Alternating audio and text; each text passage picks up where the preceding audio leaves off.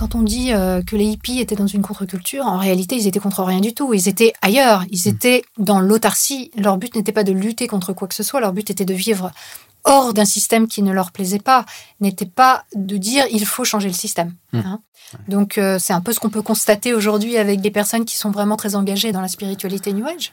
C'est plutôt l'intention de se créer un environnement positif, un mhm. environnement où on va retrouver des personnes qui vont dans le même sens que nous, qui ont les mêmes croyances que nous, etc., que de dire, voilà, on fait des propositions.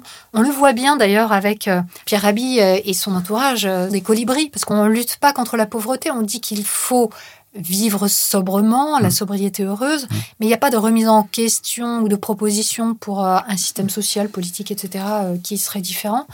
Il y a plus des propositions de on va se regrouper entre nous et on va créer un monde meilleur dans la lignée euh, des fondateurs de l'idéologie New Age.